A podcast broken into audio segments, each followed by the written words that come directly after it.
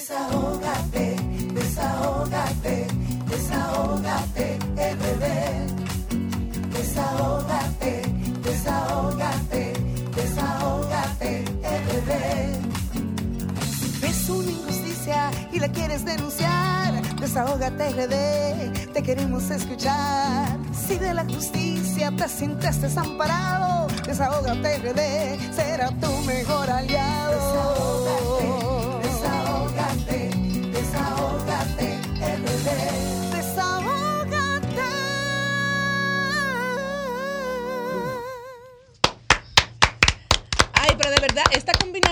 combinación de ese ne- a mí me- yo soy amante al negro, de verdad, yo estoy enferma con el negro. Mira qué combinación más espectacular, ese verde, ese rosado, ese azul, ese azul cielo, ese ese no sé, un rosado como pálido. Sí. Me encanta, de verdad, y más con eso de sol ahí, de verdad que me encanta.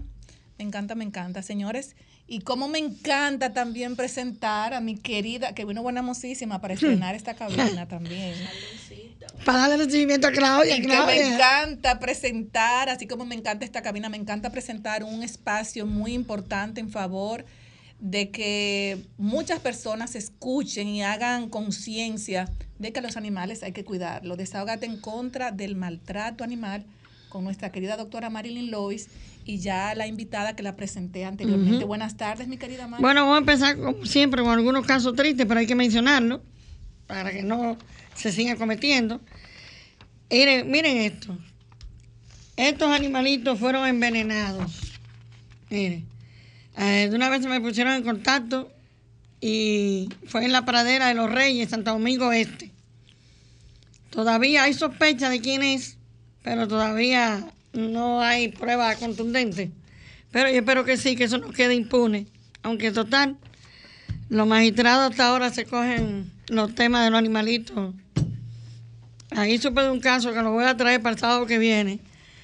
De, de un caso que mataron a un animal de tal manera. Y, le- y el magistrado lo que le puso, ni siquiera por el caso de, del animalito, no, sino por una discusión entre ellos. No, hombre, no. Y mató al animalito. Esto fue en Boca Chica. Lamentablemente en Boca Chica, una persona macheteó ese animalito. Eh, no sé si lo han podido salvar Dios porque mío, no puedo ver eso. le, le rompió parte del cerebro y todo eso ahí. Al pobre animalito, que era muy tranquilito, muy bueno. Este caso es en Baní. Se robaron esa potrica con ocho días nada más de nacida. El dueño me contactó de una vez y está dando 100 mil pesos a quien le recupere su potrica. ¿Tiene algún teléfono de contacto para que lo pueda dar? Eh, sí, aquí lo dice. Aquí dice llamar para cualquier información al 829-559-7357. Atención, Bani, para que, por en favor. Boca Canasta. Boca de. Canasta, Bani, así es. El día 8 se la robaron. Y él está ofreciendo 100 mil pesos. Entonces, esta parte bien, esta parte me gustó muchísimo. Hay más empresas, pero no, no la conseguí para traerla hoy. El grupo CIT. Ah, pero usted, Sí. usted y yo estamos conectadas. Y el Diario. Mire cómo yo lo tengo Ah, aquí. Indubeca. Indubeca, Ah. porque incluso estuve contactando a la gente de Indubeca presentándole el espacio y ver si pueden Sí. apadrinar este espacio, porque nosotros, desde que iniciamos acá, hace prácticamente tres años, estamos eh, mirando la, la forma con la que muchas empresas se manejan como muy de espalda a la realidad de los animales. Y qué bueno que está, Sí. inició el grupo CID anunciando Así la mismo, ley, la ley de protección animal, eh, la gente de Indubeca, Sociedad Industrial Dominicana, Y, eh, eh, y que, qué bueno, El Listín Diario está con una publicación ahora, qué bien. toda la semana, con respecto a, a la protección de los animales y no más crueldad con los animalitos. Así es. Hay más empresas, lo que pasa es que no logré conseguirla para imprimirla Ojalá esas vez. empresas puedan apadrinar este espacio. Sí, sería maravilloso Así es. para poder rescatar más animalitos, alimentar más animalitos. Así mismo. Bueno, es. podemos pasar a nuestra invitada, que la, tuve contacto con ella, fue a raíz de lo que pasó, eh, de esta desacertada comunicación de medio ambiente, alegando de, para cumplir la ley de, de asesinar, matar a todos estos animales supuestamente silvestres que hacen daño, y entre eso incluyó eh, a los perros y gatos silvestres. Yo tengo la vida entera bregando con los perritos en la calle.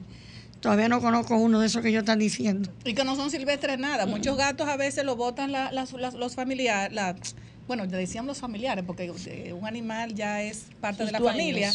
Pero lo botan sus dueños y los animales lo que hacen es que eh, corren a los montes o se van a cualquier lugar donde ellos eh, se sientan protegidos.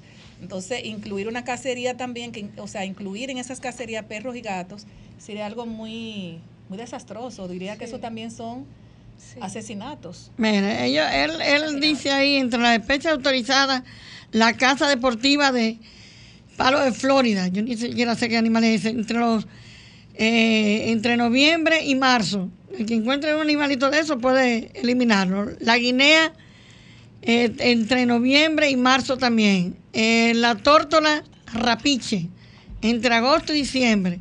La tórtola antiblanca y paloma tusca de, que tiene collar entre agosto y diciembre. Y ahí numera también, que no lo voy a decir, pero eh, diciendo que, que meses, pero el ave malanzagá, el pájaro vaquero, el, el eh, ¿cómo se llama? El monjita tricolor, el gorción, yo ni sabía de esos animales, el gorción casero, el hurón, la rata negra, la rata de Noruega, eh, bisanieto, perros y gatos filtrados, Exactamente. el jabalí, el cerdo, cerdo cimarrón, la iguana verde y la rata toro. Aquí vamos a darle paso a nuestra invitada que conoce más de eso que yo. Bueno, Claudia, háblanos de, de esa masacre que quieren hacer con los perros y los gatos, aunque todos los animales de- se le debe respeto a sus vidas, pero en este caso los perros y gatos, que son los que más conviven con las familias. Bueno, muchas gracias por la invitación. Y pues sí, efectivamente, eh, la razón pues de esta intervención es como dar un contexto acerca de este proyecto de reglamentación de la cacería en República Dominicana, porque en sí, digamos que la ley ya tiene eh, esta actividad consagrada en una, en una ley de 2015, la ley 333 de 2015, pero debe ser reglamentada, es decir, debe explicarse cómo se va a llevar a cabo, digamos, esta, esta cacería y dentro de esas eh, condiciones, pues establecen cuatro modalidades de caza, que es la caza deportiva, otra modalidad es la caza comercial, la caza, eh, la caza deportiva es básicamente, pues como su nombre lo indica, por deporte. Eh, cazar unas especies Horrible. dentro de las cuales están especialmente aves, aves eh, como la guinea, como Aves silvestres. aves silvestres y unas especies, Especies de de, patos. palomas. De- y palomas también. Esta sería la caza deportiva. La caza comercial ya sería para eh, usar, digamos, eh, los productos derivados de, De esa, de, de los animales, venderlos ya para pues, fines comerciales. La caza de control, que es, digamos, la que nos interesa el día de hoy, es eh, por dos motivos principales. El, el Ministerio de Ambiente dice cuando haya peligro de la biodiver- biodiversidad del país, que esté en riesgo la biodiversidad del país, o el sistema productivo nacional. Son como, ellos hacen como el análisis que hay unas especies, que son las llamadas especies invasoras, que no son eh, naturalmente de, de República Dominicana, que se- han sido traídas de otros hábitats No son y que están destruyendo, exacto, son foráneas, no son endémicas y que están pues destruyendo el hábitat y el lugar de anidación de otras aves que sí son endémicas, de otras especies silvestres. Entonces hace un listado 15 especies que son invasoras y dentro de esas 15 pues extrañamente y pues sorpresivamente están el gato asilvestrado y el perro asilvestrado, que son perros, eh, podemos decir los perros y gatos, que efectivamente han sido abandonados, Claro. que alguna vez estuvieron en centros urbanos, que fueron parte de, tuvieron dueños, pero que fueron abandonados a tal grado que ellos por instinto buscan su conservación. Claro. ¿Y qué hacen? Pues vuelven a sus orígenes. En el caso de los perros, origen es el lobo. El lobo vive en manadas. ¿Y qué hace? Pues busca cómo, cómo sobrevivir y empieza a cazar pues otro tipo de animales. Que afecta la, puede llegar a afectar la biodiversidad, puede llegar a afectar, pero para, digamos, para contener estas especies o este tipo de problemática, yo pensaría o pensaríamos que hay otras otras soluciones, otras vías que se pueden utilizar. ¿Alguna opción o alternativa, aprovechando ahí que usted habla de eso, que usted pudiera plantear a fin de que las autoridades tomen en cuenta? Porque hasta el momento hay la oportunidad de mejorar y de que haya la opinión con la finalidad de que la normativa que finalmente emane sea la que responda a los mejores intereses. Entonces, usted como especialista en el área y como interesada y que es sensible al tema, puede plantear algunas propuestas a fin de que se procure una solución que es la que el Estado está eh, persiguiendo. Es que, eh, claro, es que esto es una problemática que nos lleva a, tener una política general de protección animal, que ya está en la ley 248, ¿sí? Y por eso nuestro principal argumento fue que este reglamento va en contravía de esta ley de protección animal, claro, porque porque además es un reglamento y digamos que en materia legal hay una jerarquía normativa. Entonces tenemos la constitución, la, ley, los reglamentos. Entonces pirámide el reglamento. que es la que establece de Kelsen. Entonces, si el reglamento está por debajo de la ley y la ley me está diciendo es deber del Estado proteger los recursos, eh, los animales, no, evitarles sufrimiento, pues cómo vamos a sacar un reglamento. Yo, lo que, entiendo es, Claudia, y, discúlpame también, es que es una ley que no tiene como... es un reglamento. No soy abogado, o sea, es un reglamento, pero no tiene como asidero, porque tenemos una ley de protección animal, entonces ahí pudiera colarse, pudieran colarse habas, porque entonces vamos a cazar a todos esos perros y gatos que andan en las en, la, en las calles y vamos a decir, no, eso está dentro de la ley tal o dentro del reglamento tal. O sea, se contradice mucho a la ley. Lo que pasa es. O vamos a, limpiar la ciudad con relación a, los perros Las leyes ordenan reglamentos, pero los reglamentos no pueden contravenir la ley, que es lo que está pasando aquí. Exactamente. y hay una cosa. es como un atajo que están tomando para resolver la problemática de abandono. Lo más, lo más fácil. Y hay una situación, así como existen los derechos de los humanos, también existen los animalitos. Claro. También existen los derechos de los animalitos. O sea que, y usted señaló en su escrito que usted hizo unos artículos que sería importante que usted lo lea. Usted menciona el artículo 4 de la ley que mencione 248 claro, Lee esos artículos y además dónde lo, dónde lo pueden leer los ciudadanos que nos están escuchando en estos momentos. En la ley, en la ley 248, en la ley 248 de 2012. Entonces, ¿qué pensamos? Que este reglamento va en contravía de lo dispuesto en la ley 248 de 2012, en su artículo cuarto que nos habla de la protección de derechos. Es obligación del Estado salvaguardar los derechos de los animales y su igualdad ante la vida y protegerlos contra el desprecio, el irrespeto, la desatención, el descuido, el abandono, el maltrato y la, crueldad a que son sometidos, prohijando el cuidado de las especies y su hábitat. Exacto. Es deber del Estado. Y hay más. Y el artículo 6, 61 eh, de la misma ley, prohibiciones generales consideradas crueldad. Queda prohibido y se considera crueldad el numeral noveno, por decir, sacrificar o permitir que se sacrifique a un animal sin utilizar los mecanismos más indoloros y expeditos posibles. Si nosotros nos vamos a la definición de cacería que trae el reglamento y la, la, ley, cacería es toda actividad que conduzca a la captura, muerte y mutilación de animales silvestres de las especies consignadas en las disposiciones. O sea, el, ya la definición de cacería va en contravía. Claro de lo que la ley 240, del espíritu de la ley. Claudia, ¿dónde, dónde los, eh, las personas que están, nos están escuchando pueden ver eh, eh, este concepto, ¿cómo se dice? Concepto de proyecto. Concepto jurídico. Bueno, este concepto lo, remitimos nosotros a la, página del Ministerio. de ambiente, de medio ambiente, dentro del plazo de consulta pública que se tenía, pero pues en mi correo electrónico yo lo puedo pues hacer llegar o facilitar a las personas claro que, sí que lo requieran para pues lo para puedes decir para que las personas para que la persona bueno, es, es un poco clayauca13 arroba gmail.com repítelo de nuevo. clayauca13 arroba gmail.com ah pues no es tan difícil. Clayauca13 arroba gmail ¿tienes alguna red social donde las personas puedan seguir? Eh, bueno sí tengo mi el Instagram que es claudiuca01 Claudiuca. arroba claudiuca01 Sí. Así es. Ella, y ella está platanada, Dominica. Eh, Bueno, qué bueno.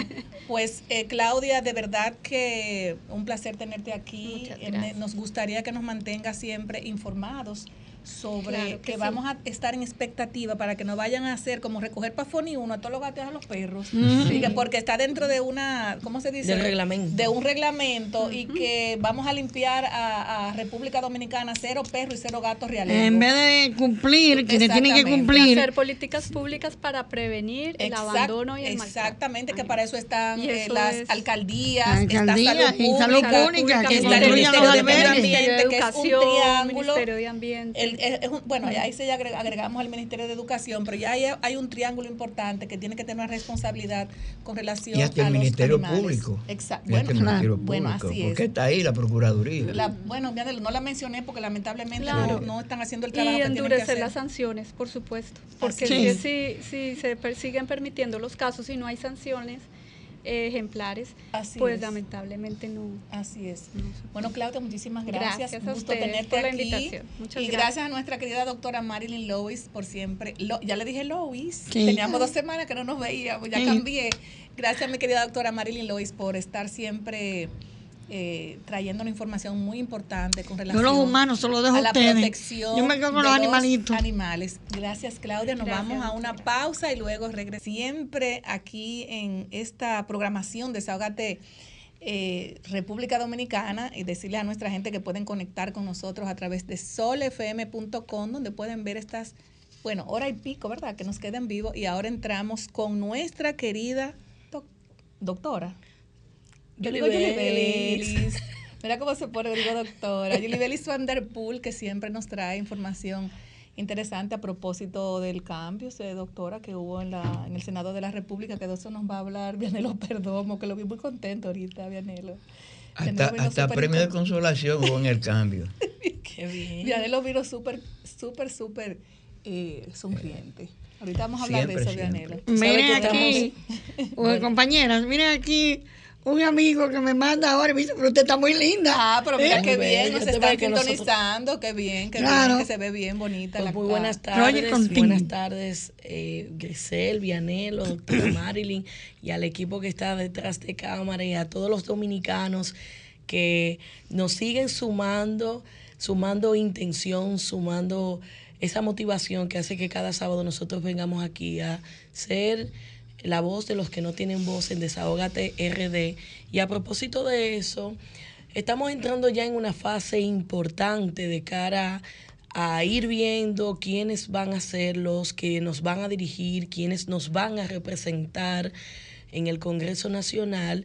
Y es una un proceso bonito de la democracia, sin embargo hay cuestiones que a mí me están llamando mucho la atención y todo este análisis, aunque uno siempre vive pensando en él, me surgió a propósito de un, de un audio que circuló del senador de la provincia de Santo Domingo, en el cual, según el audio, se manifiesta que se había invertido unos 250 millones de pesos. Y a mí, de verdad que se me, se me arrugaron las manos cuando escuché esa suma, porque de verdad si se requiere la inversión de 250 millones de pesos para llegar a una senaduría, y lo dinero. otro es que cuál ha sido el nivel de control y supervisión de las pasadas elecciones respecto del presupuesto que se invirtió en los procesos electorales, que de qué modo este senador hoy día puede demostrar que gastó esa suma y cómo la gastó y qué pasó, que la Junta Central Electoral en su momento no verificó que se sobrepasó el tope que se estila para esta, es- este renglón electoral. Y como nos estamos ya avecinando a las próximas elecciones, yo creo que hay que hacer un ejercicio importante de auditoría a lo interno de las organizaciones políticas, porque no es posible que en un país pobre como el nuestro, en el que todavía es un reto, eh, que tenemos analfabetos, aunque ya no teníamos, éramos libres de, de analfabetismo, pero hemos vuelto atrás. Las cifras rondan por más de un 6%, y que nosotros estemos hablando de que una suma de esa naturaleza se invierta para la senaduría de una provincia. ¿Dónde está ese dinero que la gente no, no, no se nos nota? Esos 250 millones de pesos no, no lo sentimos. Yo creo que hay que hacer un ejercicio de sincerización, pero sobre todo la cuestión es ética, primero. No es posible que nosotros sigamos transitando hacia una democracia política que requiera de una inversión de esa naturaleza donde ya las propuestas no están teniendo ningún valor. Es el que más dinero tiene, es el que tiene mayores posibilidades de llegar. Y hoy día nosotros vemos, yo tengo muchos amigos, muchos jóvenes, muchas mujeres, mucha gente capaz que está aspirando a representar y a participar como autoridad municipal. Y lamento mucho de verdad que se tenga que enfrentar a todo tipo de personas simplemente porque haya recursos económicos y que nosotros nos perdamos la oportunidad como dominicanos de tener un Congreso con mejor calidad, que tengamos regidores que de verdad representen los intereses de su municipio, porque lo que nosotros estamos viviendo hoy, yo me voy a referir muy especialmente, para mí este Congreso que nos ha tocado en este cuatrenio ha sido uno de los peores que, he vivido. Yo no, no he podido percibir el avance y propuestas que sean eh, visibles para el desarrollo del pueblo dominicano y proyectos de leyes que sean aprobados, que permitan sentir que en términos normativos y de respeto y salvaguarda de derechos nosotros sintamos protección. No lo percibo y yo creo que este es el momento de que nosotros como dominicanos en todas las demarcaciones pensemos en elegir a personas que mejoren la calidad y eleven el debate en esos escenarios políticos. Hay muchas propuestas buenas, vamos a leer sobre eso y sobre todo vamos a ver cuál es el rol de cada una de las posiciones políticas, porque a veces les estamos exigiendo a un diputado cosas que no corresponden o a un regidor cuestiones que no corresponden. Ese paso inicia por nosotros, por los, los votantes. Eh, y yo, de verdad, mi recomendación y mi reflexión va en dirección a que nosotros seamos más sesudos y que el nivel de conciencia se eleve al momento de que nosotros elijamos a quienes primero van a ser los candidatos y que posteriormente elijamos a quienes nos van a representar. Muchísimas gracias, Julie Bellis Wanderpool. Me encanta sus comentarios y ahora también me encanta para que no se me ponga celoso mi querido Vianelo, que tiene como cinco años, pero yo creo que qué fue lo que usted se hizo. Está como jovencito, sí, Yo no, sé, yo no sé pero de que yo lo vi, pero está lindo. Vuela. Continuamos con Vianelo Perdomo porque ya tenemos a nuestro invitado, a nuestro primer invitado que nos está esperando en la salita. Yeuri Vidó. Así es que adelante, Vianelo Perdomo. Gracias, Grisel. Buenas tardes, Julie Belli, doctora Marini Lois, a Erika en nuestro frente y a Romer, que hoy está de cumpleaños, felicitaciones. Ay, yo se le iba a dar esas felicitaciones. Ah, caray. Se me adelantó. pero póngase su musiquito usted mismo ahorita. Eh, ahorita yo, que iba, yo, que le iba a dar la sorpresa a Romer, ya vendré Nosotros queremos iniciar eh, nuestro comentario de hoy extendiendo una felicitación al movimiento Marcelino Vega, que ayer eh, nos impusimos en las elecciones del Sindicato Nacional de Trabajadores de la Prensa el hermano José Beato sigue siendo secretario general.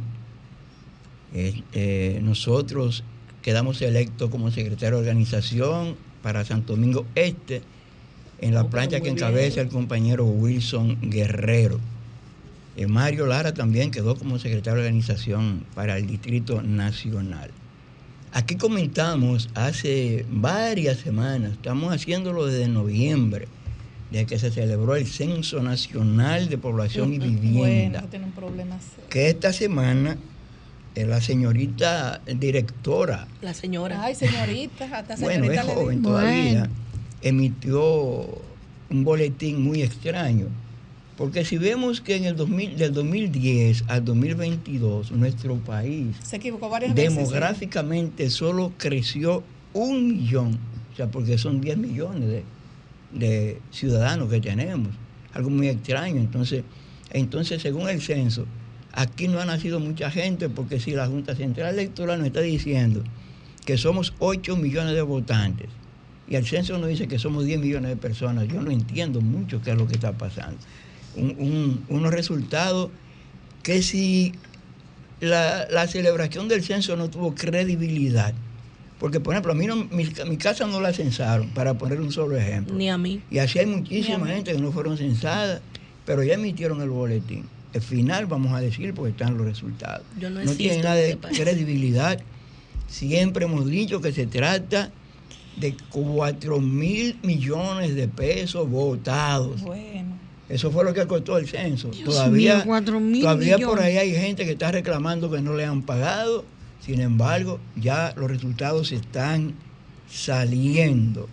Vimos, y Yulibeli fuera de cámara nos hablaba de esto, una resolución de la Junta Central Electoral donde ahora quiere que desmonten todas las vallas, todos los afiches, y ya de, cara a las elecciones del 24, pero es que esto comenzó hace muchísimos meses. El, el primer partido que inició esta campaña pública fue el partido Fuerza del Pueblo.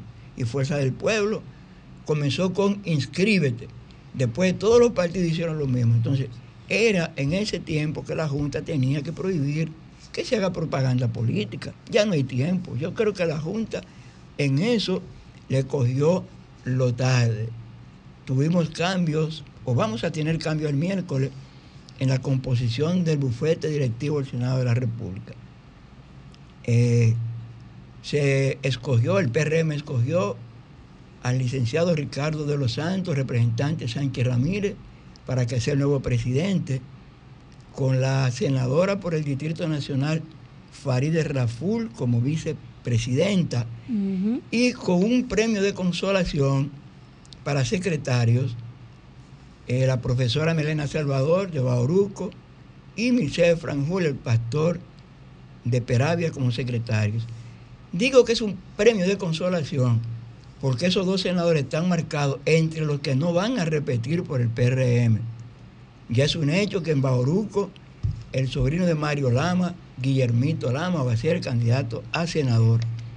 ¿Qué se da con Melania Salvador? Ella va a ser candidata a la senaduría. Ella va a ser la candidata del PRD. Esto es una revelación que estoy haciendo ahora. Primicia. Anótenlo por ahí, porque va a ser así. Ella va a ser la candidata del PRD y van a desmontar a los candidatos a la senaduría de Fuerza del Pueblo y del PLD para apoyar a Melania Salvador, porque al PRM, por esa malquerencia que está haciendo, hay que quitar esa senaduría. En el caso de Peravia, Roberto Fulcal volvió a salir al aire ahora, va a insistir en política, pero es porque quiere, y va a ser así, que el candidato a senador sea su hermano Julito Fulcar, aunque el pastor dijo que era un y que no se va del PRM, estamos completamente seguros que él va a ser también candidato a senador, posiblemente por el PRD, como podría hacerlo también Lidia Díaz en Azua, porque allí el PRM ¿Cómo? va a meter al alcalde actual, Rudy González, y no es verdad que Lía Díaz y su esposo César Díaz, César, que es un líder nato allá, se va a quedar sin esa senaduría. Allí la senaduría posiblemente esté entre Lía Díaz o Rafael Calderón, a menos que haya un acuerdo para apoyar entre todos a uno de los dos. Lo que sí, que Rudy González, el candidato que tiene el PRM, no va a ser el senador de la provincia de Azua. Está pasando lo mismo también en el Ceibo. Van a desmontar al actual, al actual vicepresidente del Senado, que ya no va a ser vicepresidente a partir del miércoles, Santiago José Zorrilla, porque ahí el PRM ya seguro tiene montado a Roberto Rodríguez. Como la gobernadora de Santiago va a ser la candidata a la senaduría de esa provincia en lugar de Eduardo Estrella, que mediante un mensaje de Twitter dijo que ni iba a ser otra vez eh, presidente del Senado, ni tampoco iba a ser el candidato por esa provincia. Mientras tanto, se sigue armando el frente opositor a nivel de alcaldías y a nivel de senadurías. Y como es el deseo de Julie Bell y el mío también, vamos a tener cambios, amplios cambios en la conformación del Congreso Nacional a instalarse el 16 de agosto del 2024. Es posible que a nivel de la senaduría eso quede 16 a 16 y cuidado si el PRM saca solo 13 senadores. Bueno, Vianelo vino duro y curvero, así se, así se va a llamar la sección de Vianelo, Vianelo duro y curvero. Bueno, señores, eh, no sé si nos da tiempo a tomar unas cuantas llamaditas, Erika, porque déjenme decirle que aparte que Vianelo, ahorita yo iba a tomar un espacio para, para felicitar a Romer. Romer es una persona que nos ha dado un respaldo extraordinario, una persona bien chula, bien chévere, que lo queremos muchísimo y de verdad que eh, te felicitamos. Eh, fue El cumpleaños de Romer fue hace unos... Como el eh, miércoles. Creo que fue el miércoles, ¿verdad? Pero es como si fuera hoy, porque hoy que lo estamos celebrando con él. Estamos juntos. Y, y nuestro, bueno, el regalo para él somos todos nosotros, ¿verdad, doctora? Y su musiquita, ¿no está por ahí la musiquita de cumpleaños? La musiquita de cumpleaños de Robert. ¿Él está hoy menos joven o más viejo? ¿Cómo es? No, él está menos, menos está viejo. Bien, él está bien, él está bien. Él está hoy bien. él, él está Un celebrando tipazo. hoy el Día Internacional de la Juventud. Claro, amor. Un tipazo, famoso. Y. Vianelo está celebrando el Día Internacional de la, de la Juventud porque Vianelo vino combinadito, mi amor. Vianelo vino Es con que su corbata tengo- de rayitas es que yo tengo y su media de, ray- de acumulada, rayitas. juventud así es. Esa, yo no sé si se ve, si la gente que está viendo en sus casas el video, se ve esa corbata que es amarilla y morada. Ay, yo no sí, sé la pero un- señal un que profundo. está mandando, amarilla y morada. Y Eso usted vino con verde ahí, yo no, no, sé. no, Ah, no, bueno. Estamos mandando la señal entonces los dos. Señores, vamos, Vamos- a tomar vamos a una tomar llamadita. llamada. Déjame ponerme, ¿dónde que está mi, co- mi cuestión? Mi micro? Allá, Esta. allá, este es el este es el mío. mío. ¿Cuál es el mío? Este es Ahí el mío. tiene. Porque vamos a tomar una llamadita. Recordarles, señores, usted me está pisando el cable ahí, eh, el cable del asunto. Recordarles, señores, que tenemos, eh, suéltame el cable, doctora, que usted me lo está pisando. Vamos a tomar una llamadita. Buenas tardes, desahógate. Buenas tardes. No sé. ¿Cómo estamos, Dionisio? Ay, Dionisio. ¿Cómo está mi le- hermano? Dionisio, le quiero mucho. Y a propósito que Dionisio nos llamó, señores. Dionisio, el sábado eh, que celebramos el Día de los Padres, eh, hay una... Una, Una orden. Dionis- Dionisio se sacó una orden, pero lamentablemente Dionisio no vive aquí en la capital y por eso Dionisio. Dionisio vive en Duvergé, entonces esta orden de dos mil pesos la vamos a, a regalar a otros radios escucha, darle la gracia a Dionisio por ese regalito. Igual también Alexis, de- eh, Alexis de Laguna Prieta también se dio su orden para, para hacerla llegar a otras personas. Manda Dionisio, Llámelo. manda Adelante. Dionisio. Yo, yo, tú hiciste un pano- una panorámica de provincia de Bauruco. Yo creo que tú me hagas una panorámica a ver tú tienes De independencia. alcance con respeto a los, a los pre a senaduría de la provincia de Independencia. Lo, lo que yo te puedo decir es que los precandidatos del PRM en la provincia de Independencia son muy flojos, muy flojos, Así es. muy flojos, co- comenzando por mi colega Kennedy Vargas. Ajá. Es- Adelante Dionisio, que tenemos la pantalla full. Oye, oye, oye, Vianelo, yo, oye lo que te voy a decir. Tú eres un hombre defensor de la clase del sur igual que yo. Tú sabes que nosotros por aquí tenemos demasiado tierra fértil que está alta para el tipo de maíz. oh, pero allá se del, Ahora, y allá se del maíz mejor que en Guyana. autosuficientes de terreno bardío. Mejor que en Guyana se del maíz allá. Vianelo, es una reingeniería. ¿Tú te recuerdas un programa tan ambicioso, un técnico calificado como Faña, que se comprometió a sembrar 15 mil tareas? Y porque a los, a los, aparte del gobierno, no le interesaba eso, lo hundieron. Y sin embargo, en lo que estamos comiendo, la inmensa mayoría es productos importados. Así en es. contra- Eso es así. Dionisio, lo vamos, lo lo a invitar en un momento, eh, en un sábado de esto, para que usted venga por aquí. Buenas tardes, desahógate. Buenas tardes.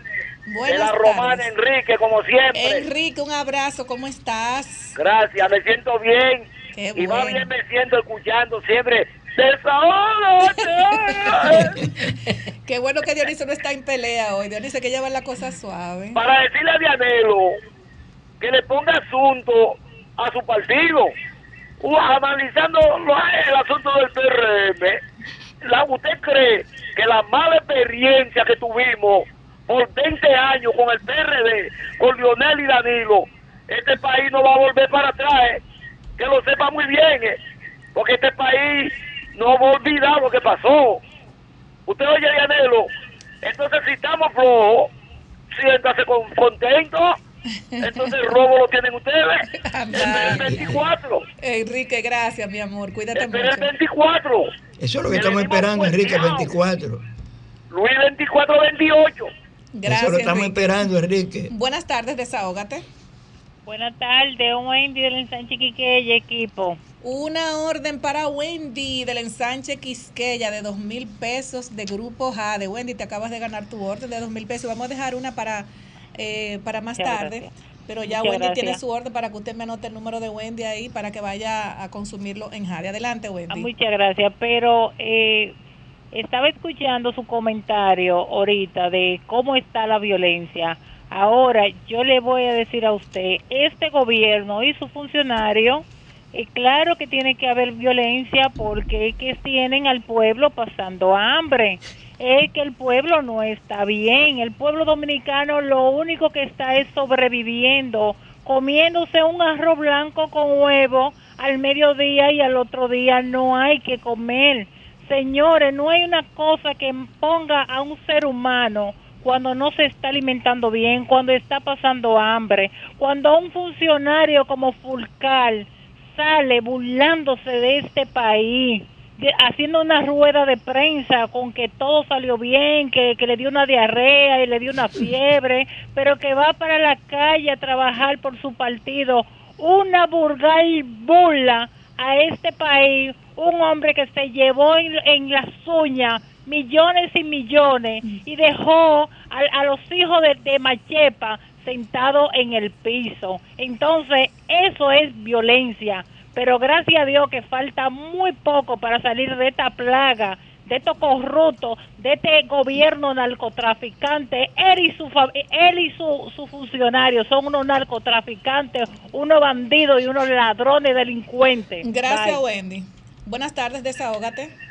Mira, voy a responderle Ay, ahora a Wendy. Ella todo el tiempo está pasando hambre. Oiga, eh. Wendy, ya el cuerpo de ella es conocido en el mundo entero. Enrique. Porque ella fue y se desnudó en el palacio. Wendy, a ti te liquidaron. ¿Qué tú le hiciste al dinero? Te lo bebiste con un tigre. Ay, y ahora criticando este gobierno. Eh, Wendy, dímelo. Que yo sé la historia tuya. Tu cuerpo es conocido en el mundo entero. Porque tú te desnudaste en el palacio y te liquidaron. Gracias, Enrique. Buenas tardes, desahógate. Buenas tardes. Buenas tardes. Buenas tardes. Sí, buena.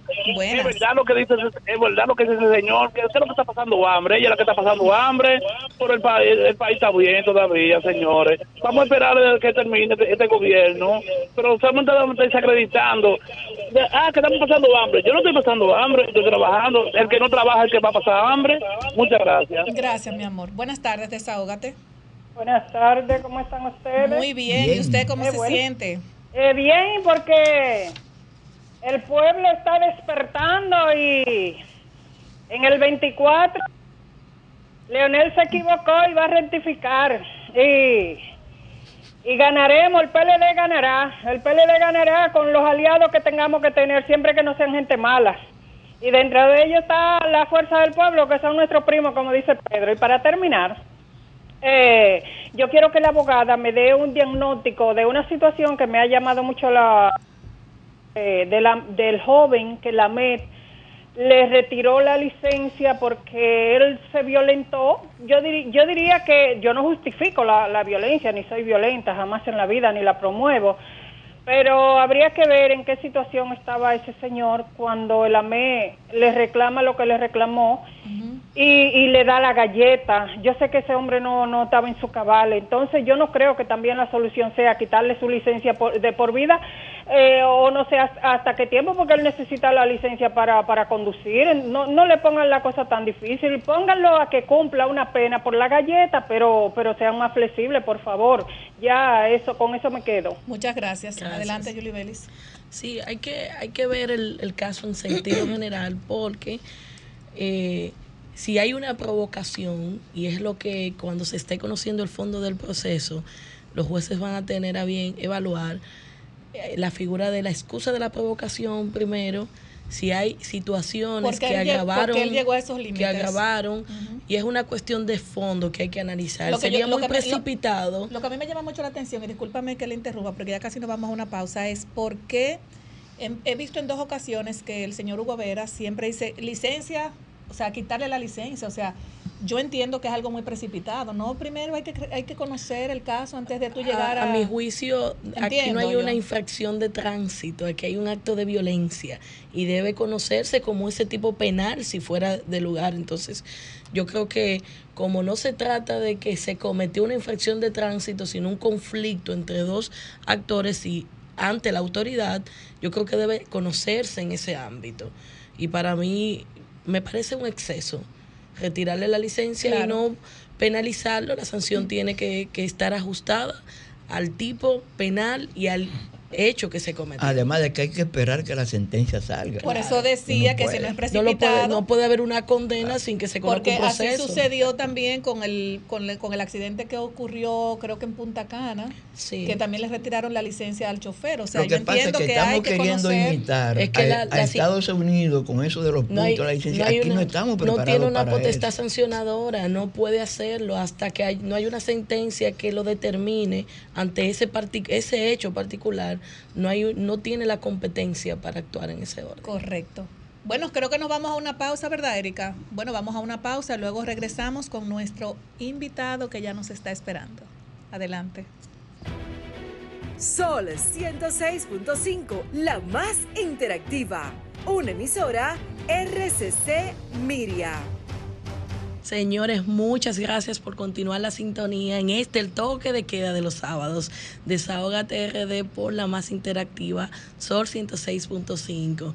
Y yo estoy muy feliz porque hoy nosotros estamos celebrando el Día de la Juventud y hemos aprovechado el escenario para conversar sobre propuestas de jóvenes que aspiran a representar en diferentes demarcaciones. Y en esta ocasión tenemos al joven Yeuri Vidó que joven, pero con una trayectoria importante, con una formación profesional que es digna de admirar. Él es abogado desde los 19 años, graduado de la Universidad Católica de Santo Domingo y es también magíster en antilavado de activos y extinción de dominio de la Universidad Autónoma de Santo Domingo, con formación por igual en la ley 3318 de partidos, agrupaciones y movimientos políticos.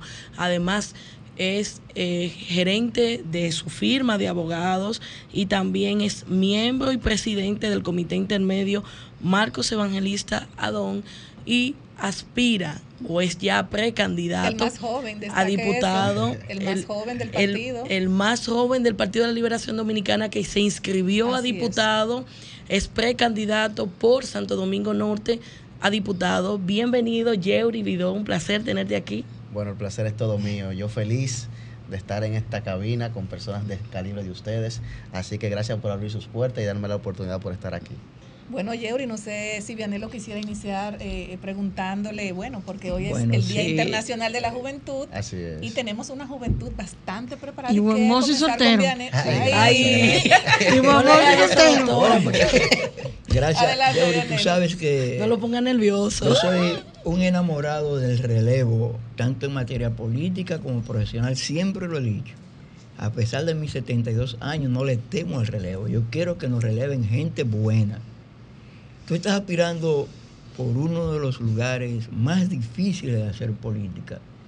Porque Santo Domingo Norte, como yo he dicho siempre, tiene una parte urbana, tiene parte rural, tiene batallas que De eran de caña, tiene proyectos agrarios, tiene tugurios, y yo le digo tugurios a aquellos espacios que no aparecen en los mapas, porque son lugares que gente ocupó tierra, hizo barrios, pero no tienen nombre. Ahí está el, el- el los solares de Vianelo, los solares de fulano, así que se llaman, Y así mismo se llaman con el apellido de la persona. pero no están en los mapas. Entonces, Los estos Jiménez, jóvenes, estos jóvenes que ahora van a llegar al Congreso seguro, tienen una gran tarea, una gran tarea por delante, porque en principio Yuliberis hablaba de lo difícil que ha sido para nuestros legisladores cumplir con sus tres roles de legislar, representar y fiscalizar. ¿Qué podemos esperar de, ti cuando llegues a la Cámara de Diputados? Bien, qué bueno que usted hace ese introito con relación a Santo Domingo Norte, que ciertamente, geográficamente hablando, es muy difícil de hacer política. No solamente por lo que usted ha expresado en el momento, sino porque también eh, para la juventud específicamente en Santo Domingo Norte es un gran reto. De manera que nosotros entendemos que alguien debía de atreverse y qué bueno que fuimos nosotros. Y con relación a esas tres funciones fundamentales, que es la que nos va a ocupar Dios mediante en el Congreso, la de fiscalizar, representar y legislar, yo pienso que para mí mi favorita será representar, porque de representar entonces se van a desprender las otras dos. Yo pienso que la juventud, y, y hablo en nombre de muchos jóvenes de Santo Domingo Norte, que al igual que nosotros se ha preparado y que cuenta con las condiciones óptimas para ocupar un espacio en la mesa donde se toman las decisiones, de que nosotros vamos a hacer una buena representación, no solamente en materia de juventud, sino por aquellos municipios que todavía al día de hoy no se han sentido representados, porque ciertamente es que yo siento que hacen falta más voces. Hacen falta más voces que representen a la juventud, que representen a las iglesias, que representen a, las personas comunitarias. Y a eso vamos a ir allí, a representar, a legislar a favor de los municipios de Santo Domingo Norte y también del país y a fiscalizar para que todo lo que nosotros empeñemos desde ese curul pues sea ejecutado. Nosotros pensamos agotar una agenda legislativa mancomunadamente, donde nosotros hemos estado escuchando más de lo que hemos hablado, porque estamos aprendiendo de todos los problemas que tiene nuestro municipio para ir luego con nuestra agenda, nuestra macotica, allá a buscar soluciones alternativas a nuestro municipio. Y déjeme decirle que, aunque no ha sido fácil, tengo que expresar que ser joven no es una barrera, no es una barrera. Y nosotros los jóvenes lo único que necesitamos es una oportunidad, no que nos regalen las cosas. Yo soy abanderado de la meritocracia. Y nosotros los jóvenes lo que necesitamos es una oportunidad para demostrar que lo podemos hacer con toda la responsabilidad del mundo. Yeuri, eh, así como, como hablas eh, como un joven profesional, empoderado, con mucho conocimiento, yo decía ahorita, a propósito de ser el Día Internacional de la Juventud, que los jóvenes deben prepararse cada día. O sea, las oportunidades se alcanzan cuando tú estás preparado. Muchas veces te llegan las oportunidades, pero si tú no estás preparado, no hay forma de que tú la puedas eh, Aprovechar. aprovechar eh, de la forma correcta. Eh, una vez seas el diputado, porque te veo, te veo eh, temple para tú ah, eh, representar eh, al municipio Santo Domingo Norte con más, creo que tiene más de 600 mil habitantes, ¿correcto? Sí, mucho más. Mucho, más de 600 mil habitantes. En esos recorridos que me imagino que tú haces día a día, aparte de tu agenda de la, laboral, que me imagino también que no te puedes descuidar de ella. O sea, uno coge una agenda para la parte empresarial, pero hay otra, otra agenda que es el 80% que es para tú visitar a, a- las, a las personas. Dentro de esas visitas, ¿qué tú has podido notar que le falta a Santo Domingo Norte? Miren, a Santo Domingo Norte yo pienso que hay una problemática que hace años debió haber sido resuelta, y es el tema del agua, por ejemplo. Santo Domingo Norte tiene un problema gravísimo de agua. Y cuando hablo de esto me da muchísima pena, porque Santo Domingo Norte, en, en nuestra jurisdicción, en nuestro suelo, reposa uno de los acueductos más grandes y más modernos del país. Sin embargo, ese acueducto no le beneficia en nada a Santo Domingo Norte. Por lo contrario, lo que hace es que sa- llega ahí a sanear, si se quiere, el agua del Distrito Nacional y esa agua residual entonces nos la envía al subsuelo de nosotros y nos lo contamina. Y yo pienso que eso es un tema al que al parecer eh, no le han puesto interés y nosotros vamos a ir allí a defender eso, porque eso está ahí y nos está ocupando un espacio importantísimo, pero no está dejando ningún beneficio, todo lo contrario, nos está contaminando nuestro subsuelo. Y para lo que hacen pozos y todo eso lo demás, cuando recibimos esa agua, entonces la recibimos bien contaminada. Entonces no podemos tener algo que beneficie, si se quiere, a otra demarcación en nuestro subsuelo. y que no nos da beneficio a nosotros. Y el problema del agua en Santo Domingo Norte es real. Aquí hay sectores que el agua eh, no llega ni siquiera una vez a la semana. Eso es increíble. Entonces eso es un tema que ya el día de hoy debió de haber estado resuelto. Otro tema importantísimo que yo creo que hay que volver a hacer hincapié, que hace unos cinco años atrás era un tema resuelto, es el de la seguridad ciudadana. Santo Domingo Norte ha sido tema de conversación en materia de seguridad, un tema que había sido superado, un tema que desde la alcaldía en los gobiernos pasados pues se trabajaba mancomunadamente con los órganos castrenses y Santo Domingo Norte está gozando de una seguridad ciudadana en, en estado paupérrimo. Creo que hay que poner atención en eso, que hay que hacer unos esfuerzos extraordinarios y volver a rescatar esa tranquilidad para que los municipios puedan nuevamente recobrar esa paz y que los negocios también Claro. pues puedan seguir siendo fructíferos, porque hay colmados que cerraban, por ejemplo, a las 10 de la noche y tienen que estar cerrando a las 7 por el tema de inseguridad. Entonces eso también eh, impacta de manera directa a la empleomanía, a la subsistencia de, de los comercios de Santo Domingo Norte y un sinnúmero de temas transversales que se dan a raíz de la inseguridad ciudadana de la que está gozando Santo Domingo Norte al día de hoy.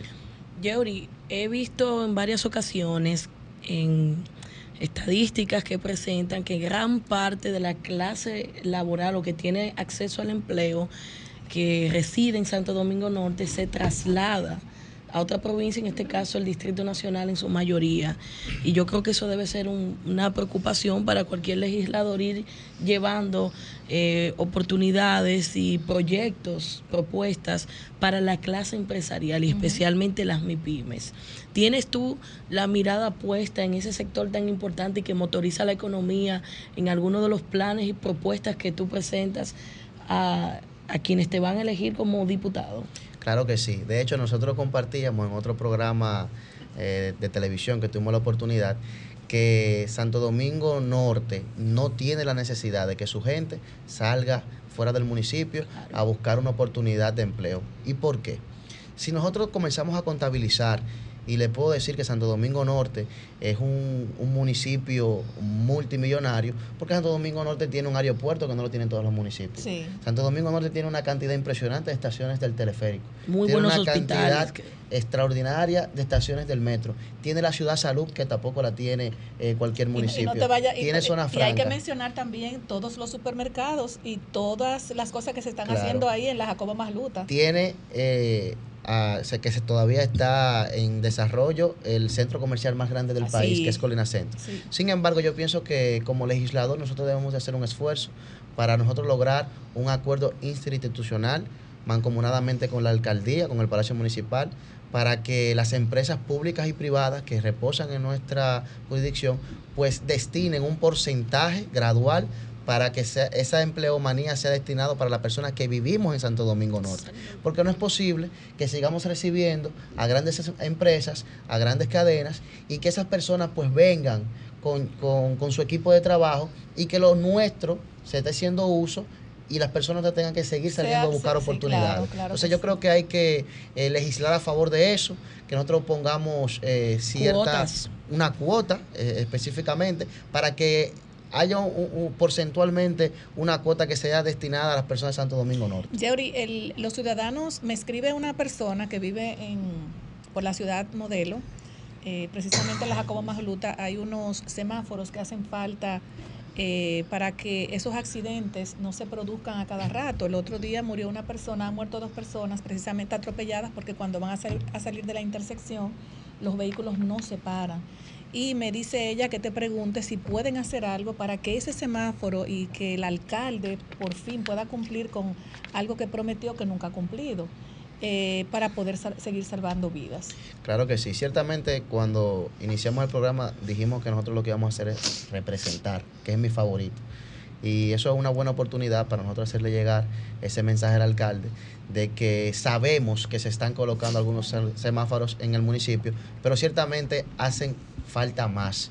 Y como se ha dicho aquí, que ha dicho esa persona que nos está sintonizando, ya hemos tenido accidentes nefastos que han cobrado vida.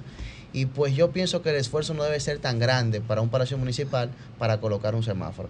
Así que al alcalde le, le pedimos encarecidamente de que siga colocando los semáforos que siguen haciendo falta para nosotros seguir salvaguardando la vida de nuestros municipios. De todos modos, Vamos a tomar unas cuantas llamaditas antes de de todos que modos, vamos a hacer los, los ajustes del Y me lugar para interesa hacer una pregunta también. Ese, ese, esa inquietud al alcalde. Bueno, me gustaría que tú como portavoz y ya como una representación y aspirante a, a un a diputado por Santo Domingo Norte, sea la voz de muchas personas que están clamando por ese semáforo que ha cobrado muchas vidas en la Jacobo Masluta. Adelante, Marilyn. Señor Yeuri, el tema de los animales, ¿es algo para importante para usted, los animalitos en general? A mí me encantan. Ah, sí, pues ya usted mío. Inclusive- Ya usted. Inclusive, eh, saliendo de aquí le voy a compartir un, un- un proyecto de acción rápida que fuimos depositado en la alcaldía cuando eh, ganó el, el ex compañero Carlos Guzmán, porque yo entiendo que hay un presupuesto, dentro del presupuesto anu- anual que recibe la alcaldía, hay un porcentaje que va destinado para que las fundaciones y la alcaldía como tal que trabaja esos temas, pues se ha invertido en ese, en ese tema para Ya, preservar, garantizar y salvaguardar a los animales. Sin no se ha embargo, cumplido. No se cumple con ello No se y no se le pone la atención del lugar. Así Yo siempre eh, vivo tratando de, de enfatizar y concientizar a la población de Santo Domingo Norte y créanme que en Santo Domingo Norte hay muchas personas interesadas en ese sector. Vamos a querer que tú te pongas, te pongas los audífonos porque vamos a tomar unas llamaditas y nos gustaría que tú estés eh, cónsono con nosotros. Buenas tardes, desahógate. Buenas tardes. Sí, buenas. Buenas tardes. Estoy llamando para expresar unas palabras con relación al aspirante a diputado Jerry. Claudia, claro, adelante. Eh, mi nombre es Leandro Los Santos. eh, soy un empresario del municipio de Santo Domingo Norte, el cual está 100% seguro de que este joven tiene la capacidad de desempeñar sus funciones, sus aspiraciones correctamente. Nosotros estamos 100% apoyando su candidatura porque entendemos que es una persona capaz. Y lo que más lo caracteriza es la humildad con la que se maneja. Bendiciones a todos. Y para Leandro, ¿de qué sector? ¿De qué sector? eh, Sabana Perdida, eh, esto es eh, Viterbo Alvarado. Excelente. Vamos Muchas a tomar gracias, otra Leandro. llamadita. Buenas tardes, desahógate. Bueno. Buenas tardes, desahógate. Permítame brevemente aclararle algo a Yeuri. Yeuri, le habla desde la romana, yo soy Enrique, el más interactivo. Oiga, de delincuencia no se puede hablar en este país. Desde los gobiernos de Lionel, este país siempre ha tenido delincuencia. Escuche, escúcheme. Oiga, ahora se ve más la delincuencia, porque tenemos un presidente que no dice con su propia boca el que en broma dale para abajo. Porque Lionel, en los gobiernos de él dijo, el que en broma dale Pero. Enrique, él está, él está aspirando a diputado, un muchacho joven. Enrique, déjalo que hable con su gente de Santo Domingo Norte. Ojalá que el pueblo lo apoye, sí. Gracias, Yo no me pongo a eso. Gracias. Estoy aclarándole algo. Está bien, Gracias, gracias. por la aclaración, Enrique. Bien valorada. Sí, Enrique defiende su partido y eso es loable y no. Yeuri. Y es una persona que lo queremos mucho aquí. El próximo miércoles se cumplen tres años. Tenemos otra llamadita, espérese, vamos a darle interactividad al público. Buenas tardes, desahógate. Hay que darle un apoyo total a esta juventud, que es el futuro del Santo Domingo Norte. Usted, pues, ese joven que está ahí, que no lo conozco, habla Dionisio de Duvergé. Yo te felicito y que aparante tiene buena propuesta. El amigo Enrique, mi hermano, te quiero, te amo, no nos conocemos. Ustedes son los que tienen a Lionel en la cúspide. Ya den ese hombre tranquilo, mi hijo. Gracias, Vendan su Dionisio. producto no vendan, el otro. Ustedes son los que han vendido. Gracias, Usted Dionisio. fue, fue a apoyar a usted en el 20. Usted se frotaron la mano. Gracias, Dionisio. Bueno, Enrique, busca otro tema, mi hermano. Gracias. Buenas tardes, desahógate. Sí, buenas. Buenas tardes. Buenas tardes. Sí, quiero felicitar a ese joven que está ahí, que es una estrella. Lo felicito porque en el municipio donde se atrevió a aspirar ha sido una lumbrera y le ha dado más que un ejemplo a la juventud de que sí se puede aspirar. Ahora, le voy a decir a Yeuri Vido algo. sigue trabajando, que aunque quieran apagar tu luz, tú serás luz en la tiniebla y vas a ser el diputado de Santo Domingo Norte para la juventud y para la gente que se cansó de confiar en personas que simplemente utilizaron su voto y se fueron. Es tu oportunidad de que la gente vuelva a confiar en la política y en ti. Qué Volvamos lindo. a confiar, hermano mío. Gracias, gracias. Vamos a tomar otra llamadita, vamos a tomar otra llamadita. Buenas tardes. Yeuri tiene tu encendido aquí. Buenas tardes. Buenas tardes, ¿cómo están? Muy, bien. adelante. Eh, Lorenzo del Almirante. Adelante, Lorenzo. No, ese muchacho que está comprometedor, se le ve que tiene buena, está por, por llegar, pero tiene que tener una, como dicen por ahí, un objetivo de ser uno de los propulsores, él y un grupo más, de verdaderamente crear una ley donde del primer empleo hacia la juventud, que mm, desde que, que echen hacia adelante esa juventud que puedan conseguir empleo, porque aquí da pena decir que la universidad de este país más tiran profesionales, profesionales, profesionales y más profesionales y no es. tienen plaza vacante. Así es, eso es verdad. Entonces, hacia allá es que debe esta Cámara de Diputados, que recuérdense que aquí es que vivamos y lo que ellos hagan se queda aquí, no es allá afuera. Y no tener como norte creerse que da más en su bolsillo lo que creen que pueden hacer. Hay muchas cosas que ustedes pueden hacer hacia el pueblo, Muchísimas y no gracias. creerse el bolsillo. Muchas gracias. Bueno, abogado a los 19 años. Dice mucho. Así es.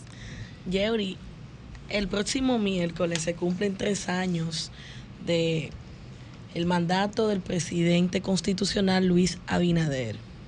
Y hoy, que es el Día de la Juventud, ¿qué entiendes tú que ha podido hacer el gobierno del PRM y no ha hecho en favor de la juventud dominicana?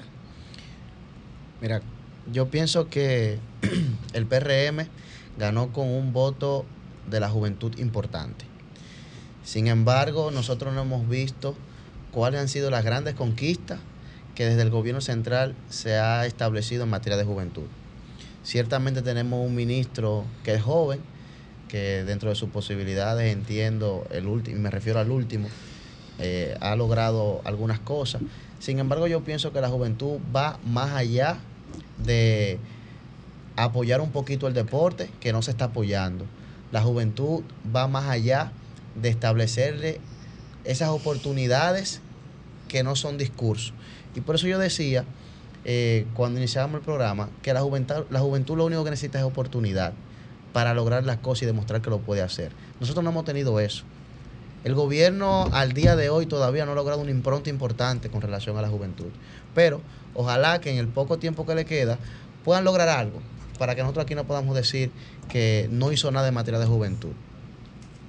Bueno, Yeuri, no quiero que te vayas de aquí sin que la gente sepa dónde puede continuar conociendo Claro. sobre ti, sobre tus Y propuestas. si quieres pertenecer a tu, a tu proyecto, que puedan ¿Cómo puede contactar al equipo y cómo puede hacerlo, dar tus redes sociales, porque tenemos ya a otro amigo tuyo, a Yuri Enrique, que acaba de llegar, para que también eh, hable de sus aspiraciones. Y de verdad que Yuri, mira, te deseamos desde aquí todo lo mejor, porque sé que la Cámara de Diputados debe tener eh, hombres y mujeres jóvenes, preparados, que siempre lo he dicho, para que puedan representar a sus comunidades, a sus demarcaciones, a sus provincias y a todo lo que compone el país, pero que estén preparados, pre- preparados y, y creo que tú cumples con todos esos requisitos. Amén. Bueno, aquí pasó una cosa importante, o dos. O me engañaron con el tiempo o el programa es muy bueno. Es muy bueno el programa. Así que de verdad yo le agradezco por darme la oportunidad. Eh, espero que ya una vez seamos candidato oficial nos vuelvan a invitar nuevamente. Y a esa juventud decirle que realmente el límite es el cielo. Nosotros somos los que nos ponemos nuestra barra y nuestros límites. Yo le invito a que todo el que sienta que quiera alcanzar un sueño que lo haga. Y cuando le digan que no, pues ahí con más fuerza. Eh, me pueden encontrar en todas mis redes sociales como Yeuri Vidó. así mismo con Y al principio y al final, y también como Yeuri Vidó, diputado 2024. Bueno, pues muchísimas gracias. Y el teléfono para El poder teléfono es claro. 809-916-3235. Bueno. Van a estar esas jóvenes ahora llamando, que eso no tiene No, y decir también que Yeuri es soltero. Ay, ay, ay, Por ay, eso mismo. Hombre soltero, el hombre Soltero y hermoso y Así con es. un caco bien encajado. Así es. Imagínate. Muchísimas gracias, Yeuri. De verdad que un placer tenerte aquí. Estamos a tu orden para cuando tú tengas cualquier desahogo, bueno, pues puedas venir a desahogarte con nosotros. Así será, gracias por la oportunidad. Bueno, nos vamos a una pausa y luego regresamos. Desahógate, desahógate, desahógate, RD. Desahógate, desahógate, desahógate, RD. Bueno, este, ya aquí con Yuri Enrique Rodríguez, señores. Pero yo El quisiera- titán de la juventud. Yo quisiera leer, no, porque esto no se puede quedar así, porque yo no quiero presentarlo, sino eh, decirle al público quién es Yuri Enrique realmente. Un joven preparado, a, propósito que hoy se celebra el Día Internacional de la Juventud, pues nada más y, na- y nada menos. Yuri Enrique Rodríguez aspira a diputado por la circunscripción 1 del, del Distrito Nacional. Además es licenciado en Derecho egresado de la Pontificia Universidad Católica Madre y Maestra. Cuenta con una maestría en Ciencias de las Políticas Públicas y Gerencia de la Universidad de Glasgow. Escocia. Tiene un diploma, en Economía Política de la Universidad de Edimburgo, Reino Unido. Fue designado en febrero del 2017 como director de la Unidad Modelo de las Naciones Unidas del Ministerio de Educación de la República Dominicana, rol que desempeñó hasta diciembre del 2020. Él es el miembro, bueno, uno de los miembros más jóvenes del Comité Central del Partido de la Liberación Dominicana y asimismo es el presidente de la juventud del Partido de la Liberación Dominicana de la circunscripción 1 del Distrito Nacional. Es también subsecretario de Asuntos Jurídicos de esa organización política. También es el principal panelista y coordinador del programa, bueno, que nos antecede a nosotros, eh, radial El Sol de los Sábados, transmitido por esta misma emisora y además que realiza el análisis, político, análisis políticos, sociales y económicos todos los lunes en el segmento Usted tiene la palabra junto a Roberto Cavada en Telesistema Canal 11. O sea, aquí tenemos un joven bien preparado y que está aspirando a, la, a ser diputado por la circunscripción 1 del Distrito Nacional. Buenas, buenas tardes, Yuri. Bueno, muchísimas gracias a ustedes por la invitación y a toda la gente que nos, que nos sintoniza. Para mí es un honor. Adelante, Yuri Vélez. Yuri, tú estás muy acostumbrado a estar aquí. Así es. Pero no te ha tocado que te entrevisten. Así y qué es. bueno nosotros tener el honor. Yo tengo el honor de conocerte hace mucho, de darte seguimiento. Y me siento muy orgullosa de, de verte crecer y verte apostar a ti. Y yo sé que hay mucha gente que se, se visualiza en ti y tiene sueños jóvenes. Y a propósito de que hoy es día de la juventud, yo quiero que tú nos hables un poco de cuáles tú entiendes que son los retos que tiene la juventud dominicana y cómo desde el Congreso tú puedes apostar a mejorar y hacer realidad los sueños de muchos de los jóvenes que se ven reflejados en ti. Mira, dos de las principales propuestas que nosotros tenemos giran en torno a la juventud dominicana. El primero que es nuestro buque insignia, el Plan Hostos, por Eugenio María de Hostos. Lo que trata es, eh, primero, de retornar la moral y cívica a las escuelas como un método educativo de valores que eh, propicie incentivos eh, positivos en los estudiantes, en los niños, pero desde la primera infancia, el origen. ¿Por qué? Porque los principales actores delincuenciales de la República Dominicana oscilan entre 15 y 25 años, jóvenes igual que yo. Y las encuestas señalan que la principal preocupación de los dominicanos es la inseguridad. Ahora bien, ¿qué ocurre en la vida de un joven para que a los 15 años se convierta en un ente letal para la sociedad? Un joven que nació inocente, pero que a los 15 años ya es un ente letal para todos nosotros. ¿Tuvo que ver la policía en el desarrollo cognitivo y pedagógico de ese joven? No. Son otras las instituciones que están llamadas a responsabilizarse y asumir el liderazgo de- del desarrollo de ese niño o de esa niña junto con la familia, sobre todo instituciones de corte eh, social por parte del Estado. Yo no sé si ustedes lo sabían, pero en la circunscripción número uno, eh, que es una demarcación que tiene más de su 40%, eh, digamos, de personas de bajo poder adquisitivo, eh, nosotros no tenemos eh, UNAPS, que son unidades eh, de atención primaria a la salud. Nosotros no tenemos eh, CAIPI, que son los centros de atención a la primera infancia. Entonces estamos hablando de una serie de falencias que existen en la principal plaza política, porque hay que decir que la circunscripción número uno es el faro económico, político, social, no solamente del distrito, sino también, eh, yo me atrevería a decir, de toda la República Dominicana. país. Entonces, eh, comenzando por el plan Hostos, nosotros vamos a, re- a retornar la moral y cívica a las escuelas, pero también vamos a eh, promover un modelo de incentivos en vez de un modelo coercitivo, que es lo que hemos tenido. ¿Por qué? Porque ha quedado demostrado que el régimen de consecuencia en la República Dominicana, si no funciona, es muy frágil. Y entonces a la gente hay que comenzar a enseñarla a ser buena, porque si usted conoce la idiosincrasia del dominicano, el dominicano puede pasar de todo menos vergüenza. Así es. Entonces, cuando usted le muestra, digamos, a la gente que usted es un infractor de la ley a través de iniciativas sencillas, pequeñas, eso le hace a usted variar su forma de ser, es decir, su patrón conductual. Pero también con la juventud nosotros estamos proponiendo crear el primer programa de pasantías remuneradas de manera eh, legal desde el Congreso de la República, en el que tanto el sector privado, el sector social y el sector público tengan responsabilidad en la paga eh, de estos jóvenes. ¿Por qué? Porque en la República Dominicana, primero nosotros encabezamos la tasa de desempleo en toda América Latina y el Caribe, junto con México. La OIT, que es la Organización Internacional del Trabajo, habla más o menos de un 30%. La CEPAL dice un 31%. Entonces, estamos entre un 29 y un 31% de jóvenes desempleados. Pero además, tenemos más de 600 mil jóvenes que ni estudian ni trabajan. Los nini. Que la gente le llama nini, pero no son nini porque ni estudian ni trabajan. Son ninis porque no tienen ni soluciones ni alternativas y nosotros desde el Congreso tenemos que generar mecanismos eh, legislativos, pero también de políticas públicas que trabajen en esa situación. Porque la educación, sobre todo en nuestro país, está muy profesionalizada, pero no está tecnificada.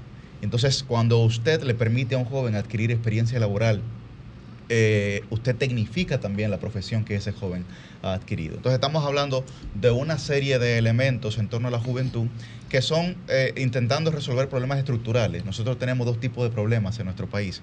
Hay problemas coyunturales y hay problemas estructurales. Y entonces hay muchos políticos que se dedican a resolver problemas coyunturales porque, digamos, se resuelven estéticamente, ¿no? No requieren de sustancia, son como un caparazón eh, vacío. Y entonces es mucho más rentable políticamente irse a resolver esos problemas. Pero esta candidatura de Yuri está buscando definitivamente nosotros poder trabajar en torno a la búsqueda de soluciones de los problemas estructurales de nuestro país.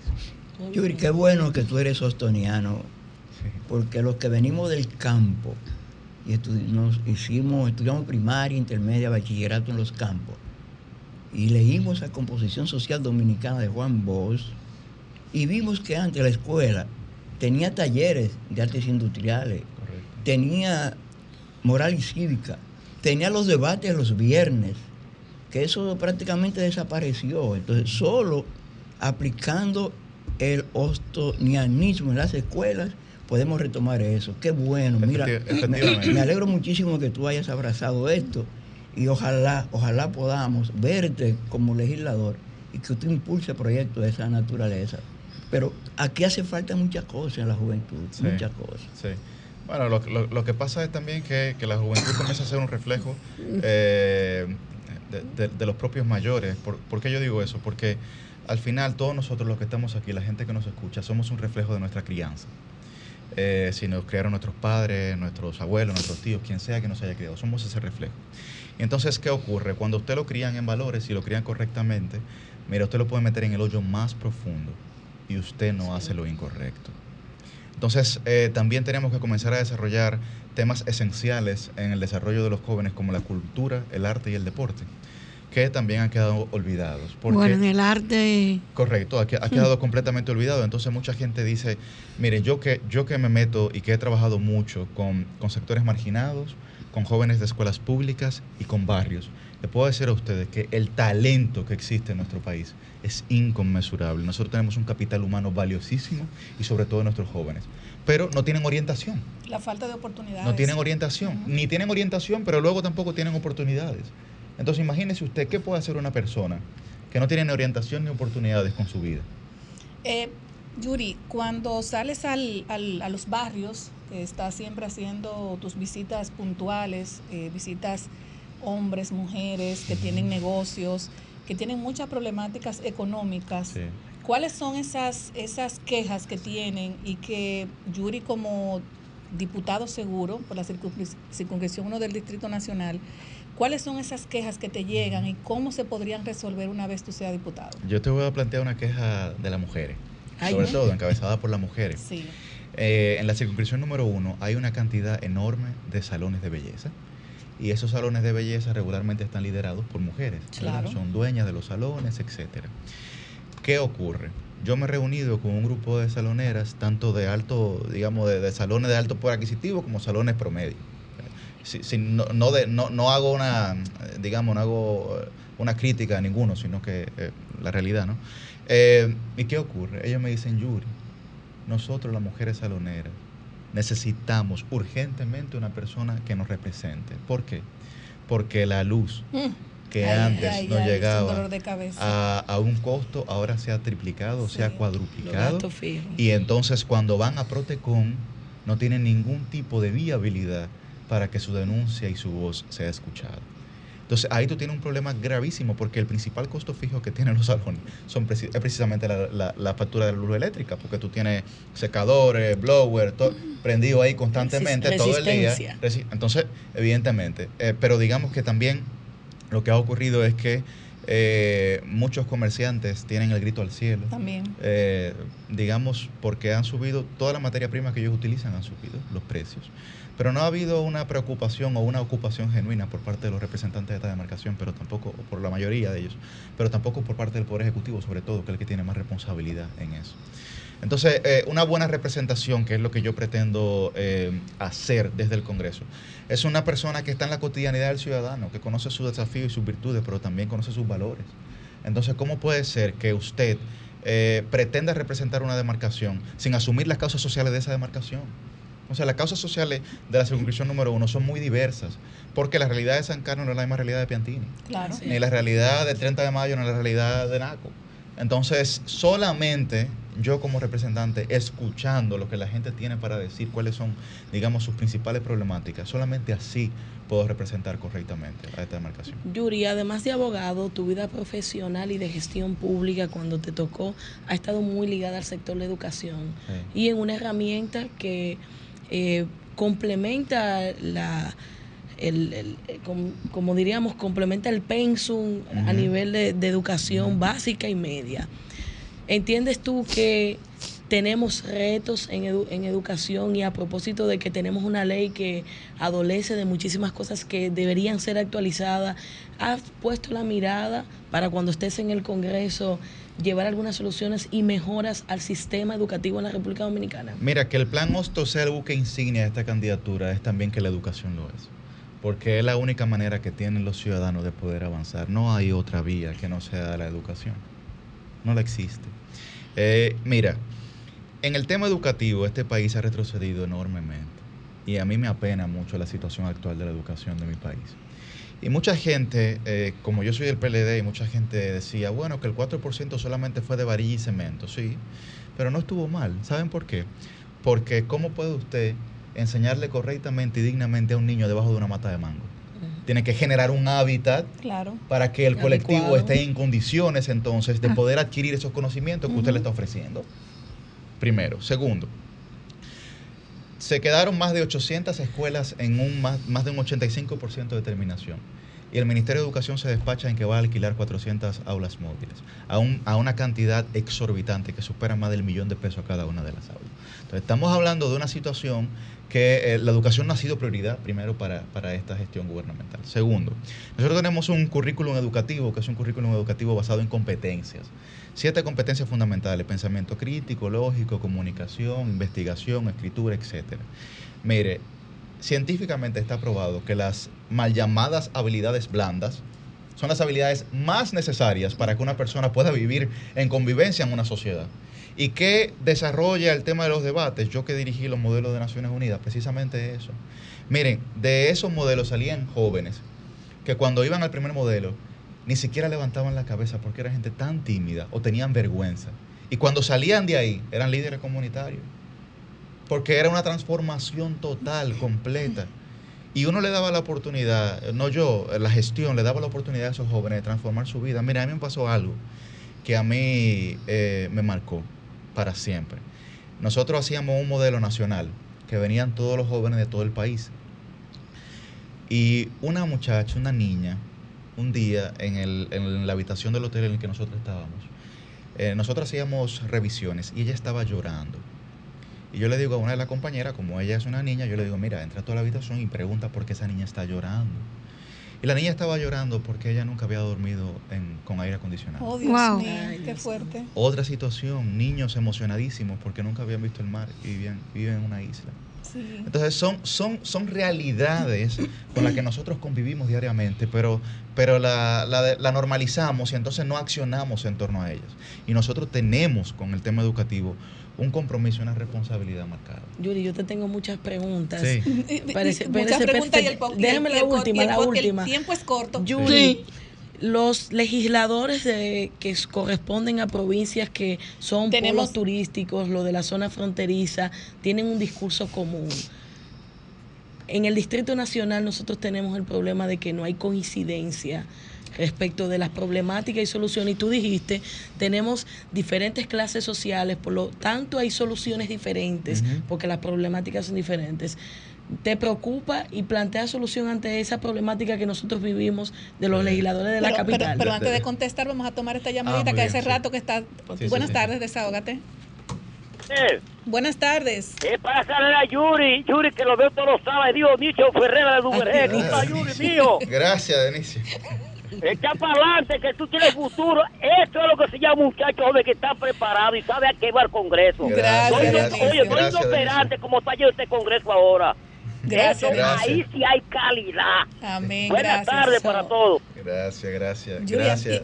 son muchas preguntas en Sí, una porque bueno, nos gustaría eh, que tú des también las redes sociales. Sí, claro. fi- y todo finalmente, sé que, sé que ya tenemos el tiempo encima, pero finalmente, eh, con el tema de la coincidencia, yo hoy, eh, precisamente esta mañana, hice una propuesta en el Sol de los Sábados, que es la creación del primer grupo parlamentario de la capital. Wow, qué ¿Por qué? Porque el grupo fronte- el, el grupo de la frontera, eh, digamos, tiene, sí, tiene, tiene, tiene un grupo, tiene, eh, tiene, tiene un grupo parlamentario que aúna sus intereses sin importar los colores partidarios que represente, en favor de la demarcación que representa.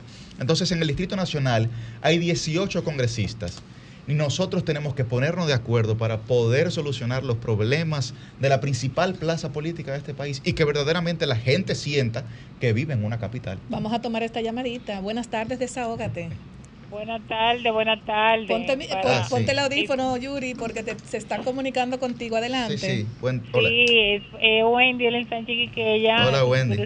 Circunscripción 1, para decirle que estamos aquí a sus órdenes, porque tenemos que apostar a, lo- a, los, a los jóvenes preparados como usted.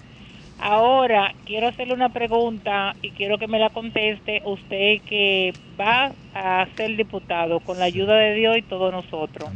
Eh, ¿Qué usted opina eh, de este diputado corrupto declarado narcotraficante que está preso y le tienen todo su dinerito mes por mes guardadito para cuando él salga de la cárcel algún Bueno. día darle su dinero? ¿Qué ¿Qué pienso? Bien, Wendy, gracias, gracias por tu pregunta. Mira, lo primero que pienso es que eh, ese diputado es la representación de la degradación que ha ocurrido en nuestro país con la política. Y por eso muchos jóvenes han sentido desafección hacia los políticos, porque no hay una credibilidad, no hay una confianza que se genere. Y por eso mi, voca- mi vocación es de ser un joven político, pero profesional. Yo no estoy en esto, digamos, eh, ni, ni si mi- la diputación no representa el final de mi vida, es un medio, ¿no? Yo no veo la política como un fin, sino como un medio para ayudar a la gente y no como un fin para mis propios Y intereses. por eso el plan Hostos. Y por eso el plan Hostos. En cuanto al tema del salario, ahí Wendy hay que ser muy cuidadoso porque eh, él no tiene una sentencia de la cosa irrevocablemente juzgada y yo soy abogado. Entonces debo re- respetar el debido proceso.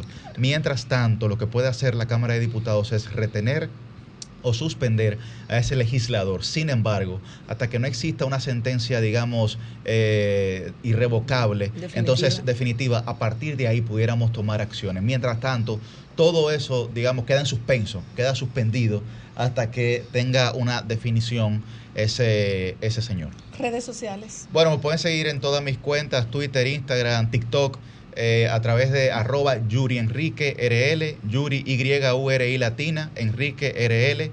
Eh, Wendy, por favor, escríbeme a, mi, a mis redes para ir a visitarte allá en Sánchez Quiqueya No te preocupes, que ya, yo te tengo a Wendy. Ah. ¿El tema de los animales es importante para usted? Dígame. ¿El tema de los animales es importante para usted? Completamente. Nosotros, como representantes de la circunscripción número uno, vamos a ser un gestor junto con la alcaldía para que se creen las veterinarias comunitarias en la circunscripción número uno. Muy bien, señores. Yuri tiene que venir otro día con más tiempo. Yuri, Yuri incluso eh, eh, venía con más tiempo, lo que pasa es que estaba haciendo unos, unas visitas Así es, sí. eh, sociales y políticas en la comunidad y por eso no pudo, sino de verdad que Yuri nos da el tiempo para uno seguir, mira cómo están los teléfonos para seguir comu- comunicando, comunicándose con nuestra gente. De verdad, Yuri, muchísimas gracias por estar con Gracias a nosotros. ustedes, de verdad. Y para mucho éxito, de verdad. Y muchos Gracias. éxitos Sí. que ya de Gracias, por sí gracias. lo tienes. De verdad que Gracias. muchas gracias. Muchas gracias a ustedes. Nos vemos el sábado, señores. Bye bye. Sol 106.5, la más interactiva. Una emisora RCC Miria.